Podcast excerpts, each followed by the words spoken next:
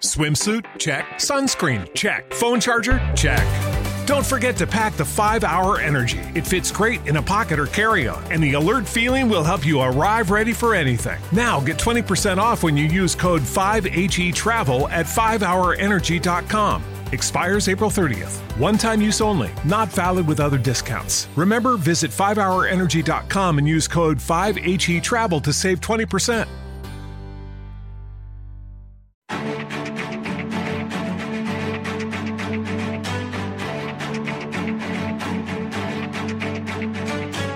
En Capital Intereconomía, el consultorio de bolsa.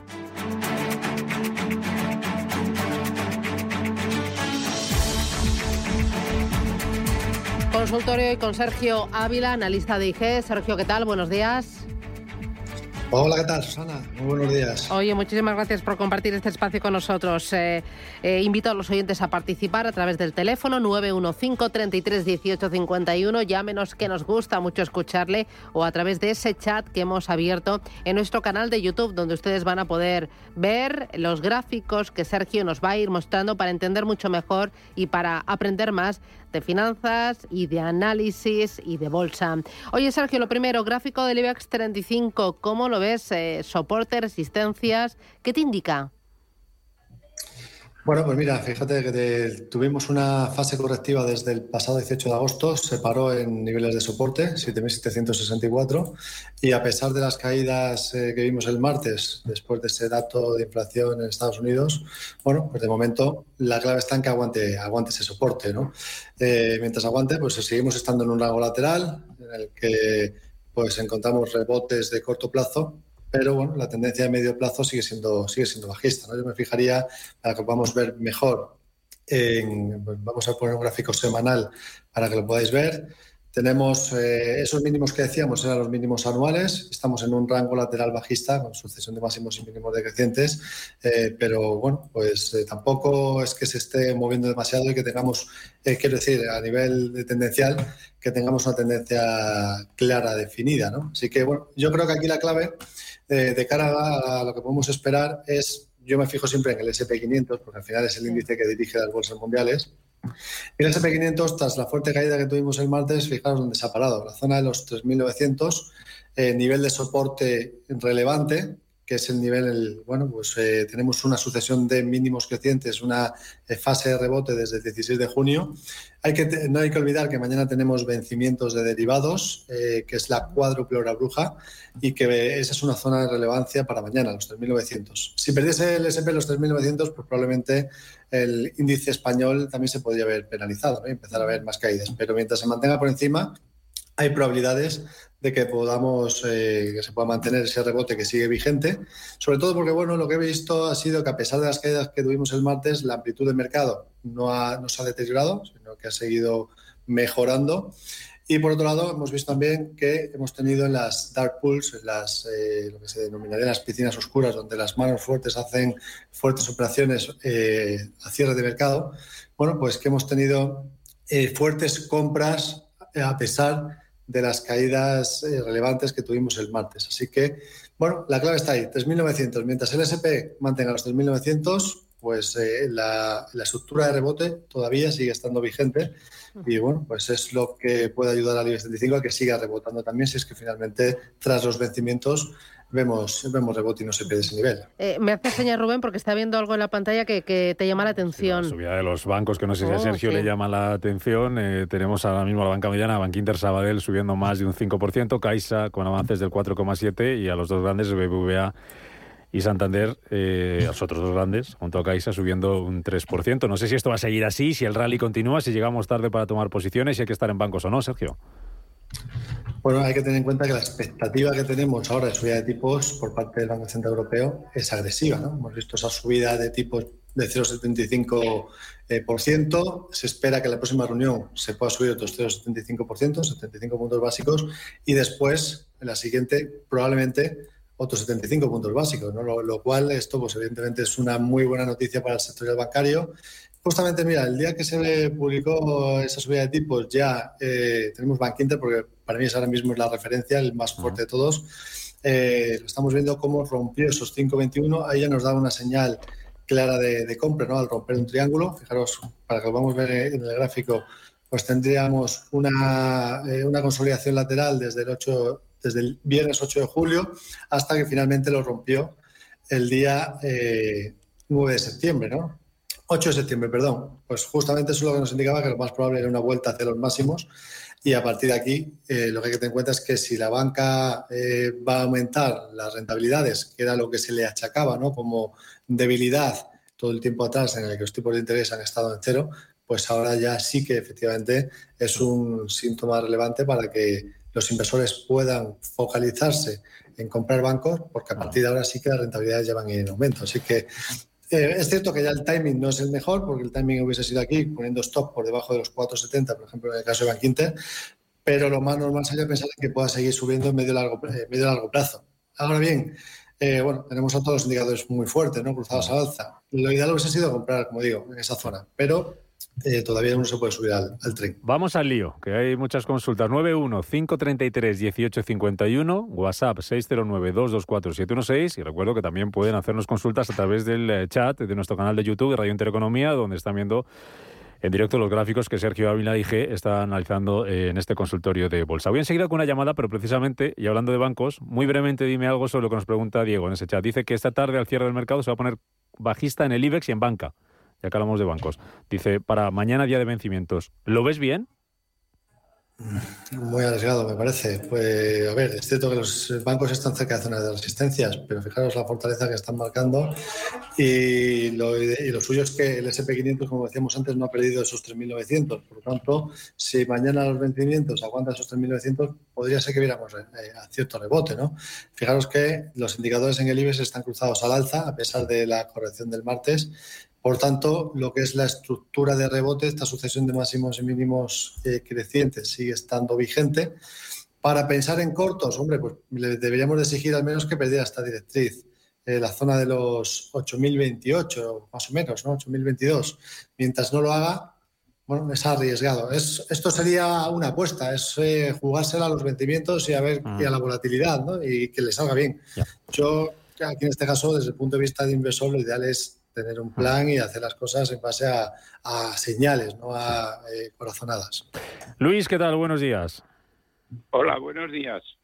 Eh, quería saber, a ver qué me dice el asesor de entrar en Resol o en Iberdrola debido a los impuestos que están poniendo en España y en, y en Europa. ¿Y cuál de las dos cree que es mejor? Muchas gracias. A usted, Luis, por llamar. Bueno, para analizar el sol hay que analizar el precio del petróleo. Eh, yo creo que el precio del petróleo, no sé qué, nos tenemos que fijar en el caso del Brent, que en el corto plazo se ha perdido un rango lateral por la parte inferior, lo cual lo que nos indica es que estamos en tendencia negativa todavía, ¿no?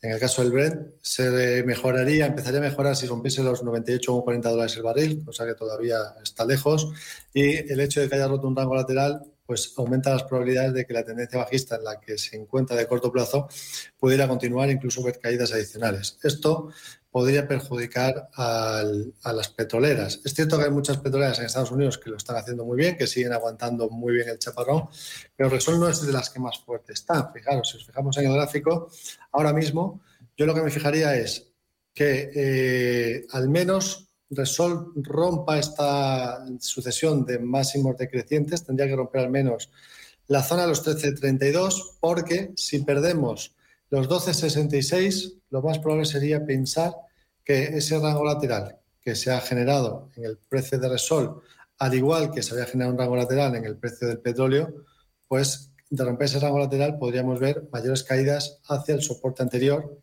que tendríamos en los 15.54. Y si luego se perdiese esos 15.54, estaremos hablando de que se activaría un segundo impulso bajista. Así que yo de momento, si estuviese dentro del sol, pues aguantaría con stop por debajo de esta zona. Mm, y, para, y para entrar que nos preguntaba Luis, de momento no, ¿no? Para, para, entrar no, para entrar no, porque como digo, para entrar al menos tendríamos que ver que aguante bien estos soportes, que el mercado empiece a ser optimista de nuevo después de ese mal dato de, de inflación y que veamos ruptura al menos de los eh, 13,32. Mejor, y, mejor Iberdrola, entonces, que nos daba la opción de Iberdrola.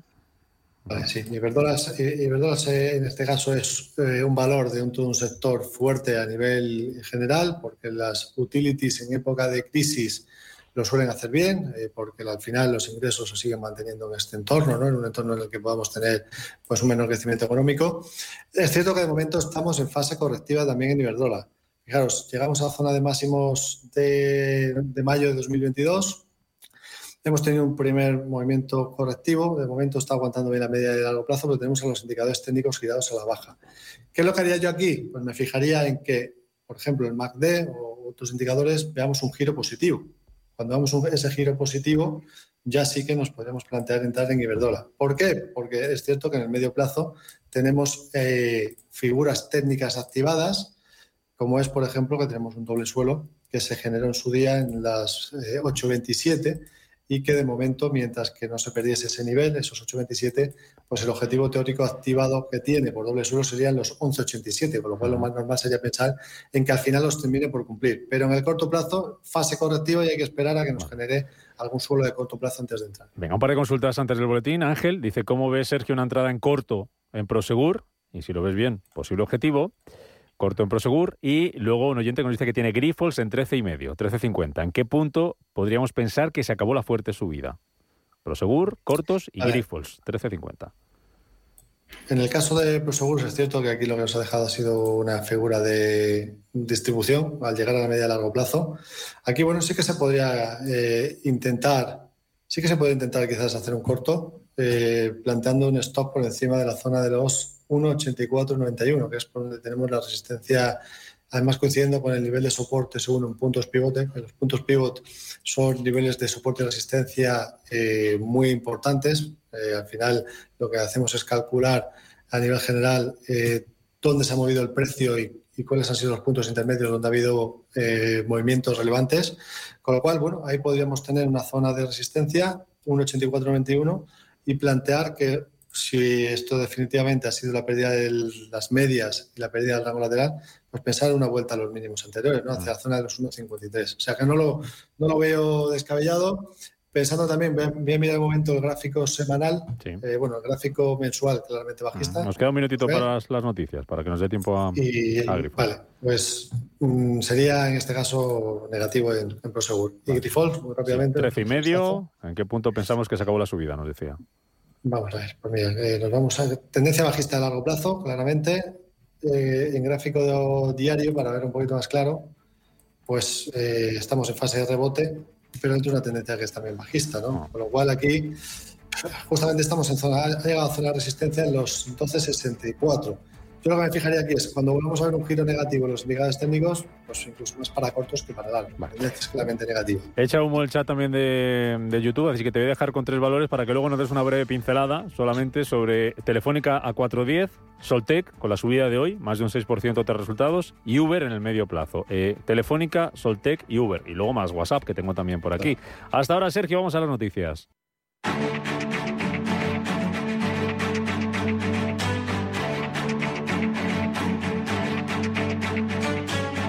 Capital Intereconomía, el consultorio. Segunda parte de este consultorio de bolsa con Sergio Ávila, analista de IG, 915331851, WhatsApp 609224716 y les recuerdo que pueden ver los gráficos en directo en nuestro canal de YouTube de Radio Intereconomía. Ahí está Sergio Ávila analizándole todo aquello que le están planteando y también lo que le están planteando a través de ese canal de ese chat del canal de YouTube. Te mencionaba tres valores, vamos muy, muy rápidos con ellos, lo que hayas visto, Telefónica, nos decía Gabriel, compradas a 4.10, Soltec, con la subida de hoy, Uber en el medio plazo. ¿Qué, qué te ha dado tiempo a mirar, Sergio? Sergio, no te oigo. No sé si tenemos por allá a Sergio Ávila. Ahí, ahí, estamos, ahí estamos. Perdona, que se me había muteado el, micrófono, disculpa. Eh, mira, te decía que en el caso de Telefónica, eh, he visto los tres en este tiempo, muy rápidamente, así que te los comento todos. En el caso de Telefónica, lo que es la tendencia había sido positiva, el sector se había comportado bien, pero bueno, justamente eh, habíamos visto cómo de hacer máximos en el entorno de los 5 euros, 4,90 pues se nos generó una figura de doble techo que nos la confirmaba al romper el mínimo, el mínimo entre máximos, 3, eh, perdón, 4.36. A partir de ahí, pues ya nos avisaba de que podían venir problemas y desde entonces pues estamos en una tendencia bajista a corto plazo que nos tiene marcado un objetivo teórico por esa ruptura o por ese doble techo hacia la zona de los 3,81, con lo cual podríamos esperar eh, que la presión bajista pueda continuar. ¿Cuándo empezaría a mejorar? Pues bueno, al menos hay que exigirle que rompiese esta directriz, que uno de los máximos decrecientes. Mientras no lo haga, la tendencia es bajista. En el caso de Soltec, eh, vamos un vistazo, que, bueno, había tenido un muy, muy, muy buen movimiento. Fijaros que desde los mínimos del pasado 17 de junio, pues eh, hemos tenido, estamos cerca de poder activar un segundo impulso alcista. ¿no? Teníamos un primero, correcciones a niveles FIBO, 38,2% de Fibonacci, 4,92 es el soporte.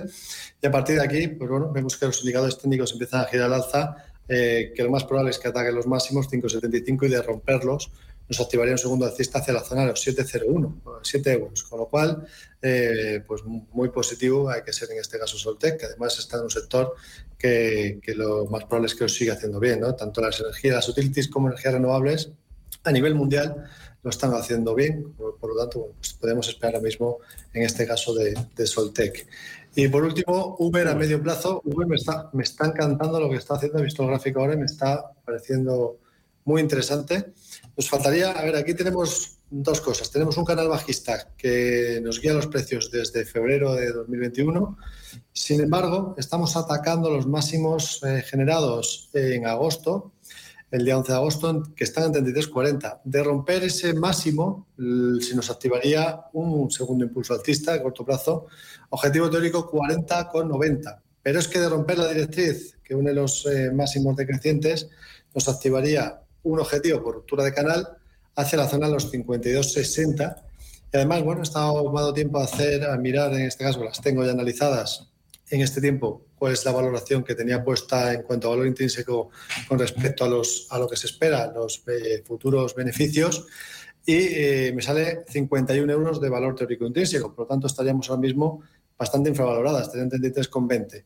¿Qué es lo que se espera de Uber? Eh, para este año se espera que tenga pérdidas potentes, 7.237 millones, pero a partir de 2023 se espera que los beneficios aumenten de forma considerable 2023 1.510 millones, 2024 2.782, 2025 5.468 millones de beneficio neto. Y, el crecimiento compuesto de los ingresos hasta 2026 se espera que sea del 22,7%, con lo cual, bueno, pues esto podría valer que los inversores ya están descontando lo que va a pasar en el futuro y no lo que va a pasar en este año, que quizá ya lo dan por, descontado. Así que, buena pinta. Venga, vamos con un par de consultas. Alberto de la Coruña nos da cuatro valores, ya hemos hablado de dos de ellos, de Soltec y de Sabadell, así que vamos con los otros dos, soportes y resistencias de Logista y Solaria.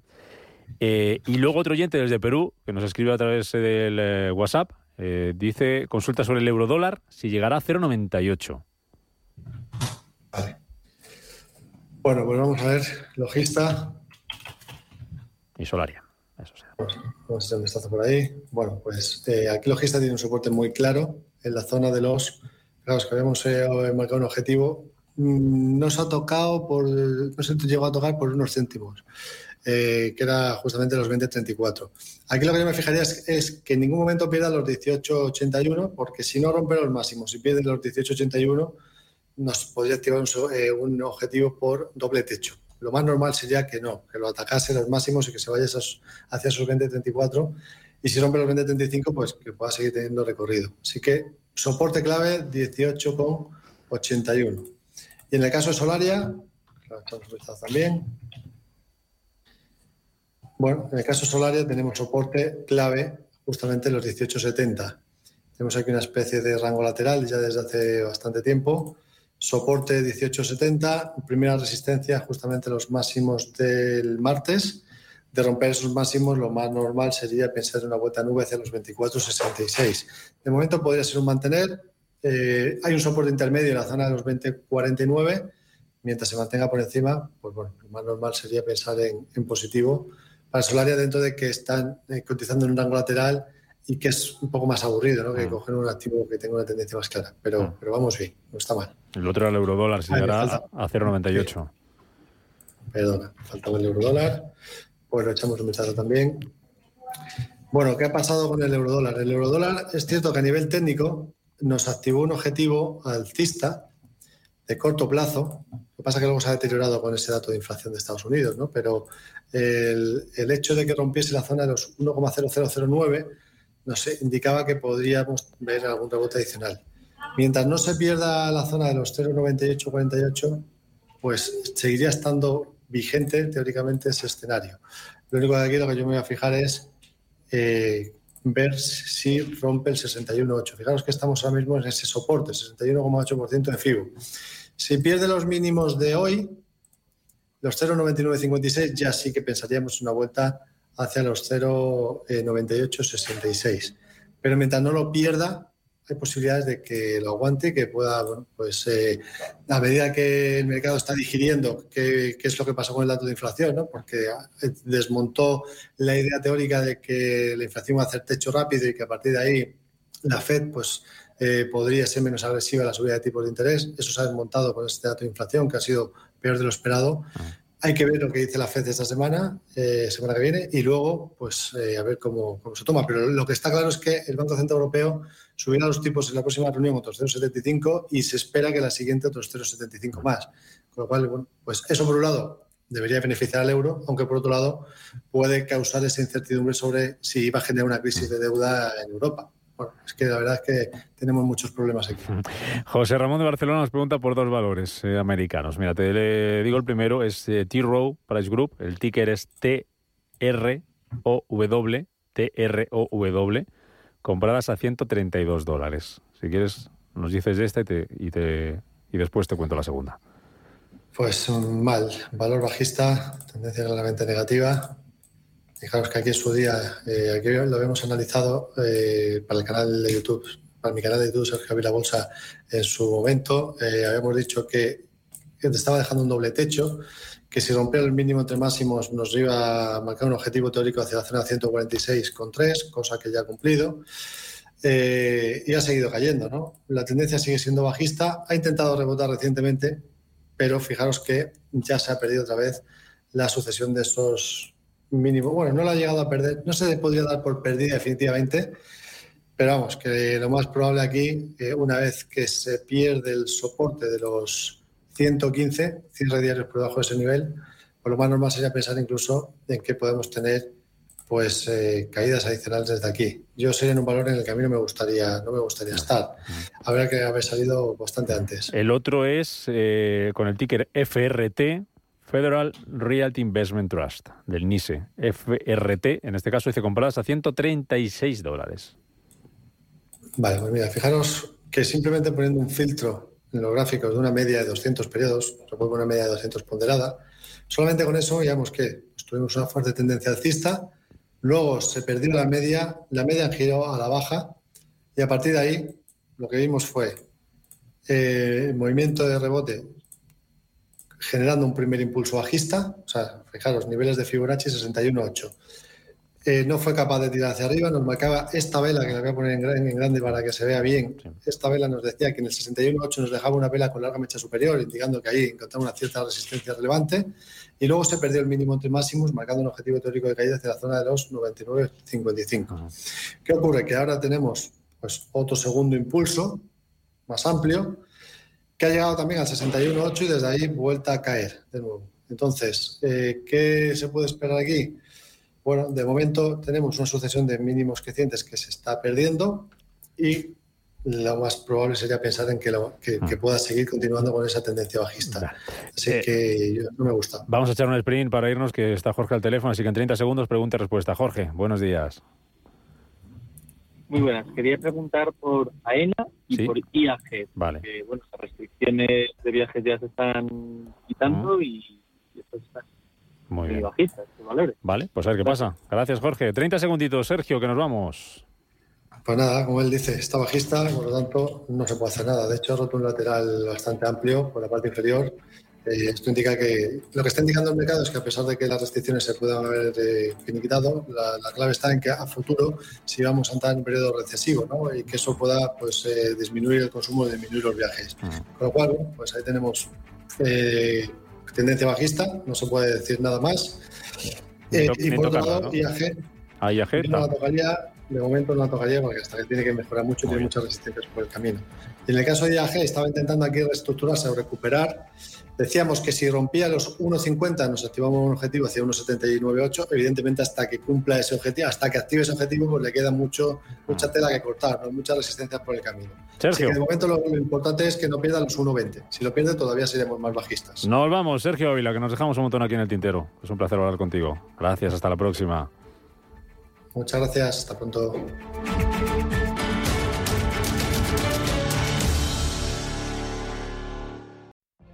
What if you could have a career where the opportunities are as vast as our nation, where it's not about mission statements, but a shared mission? At U.S. Customs and Border Protection, we go beyond to protect more than borders from ship to shore, air to ground, cities to local communities. CBP agents and officers are keeping people safe.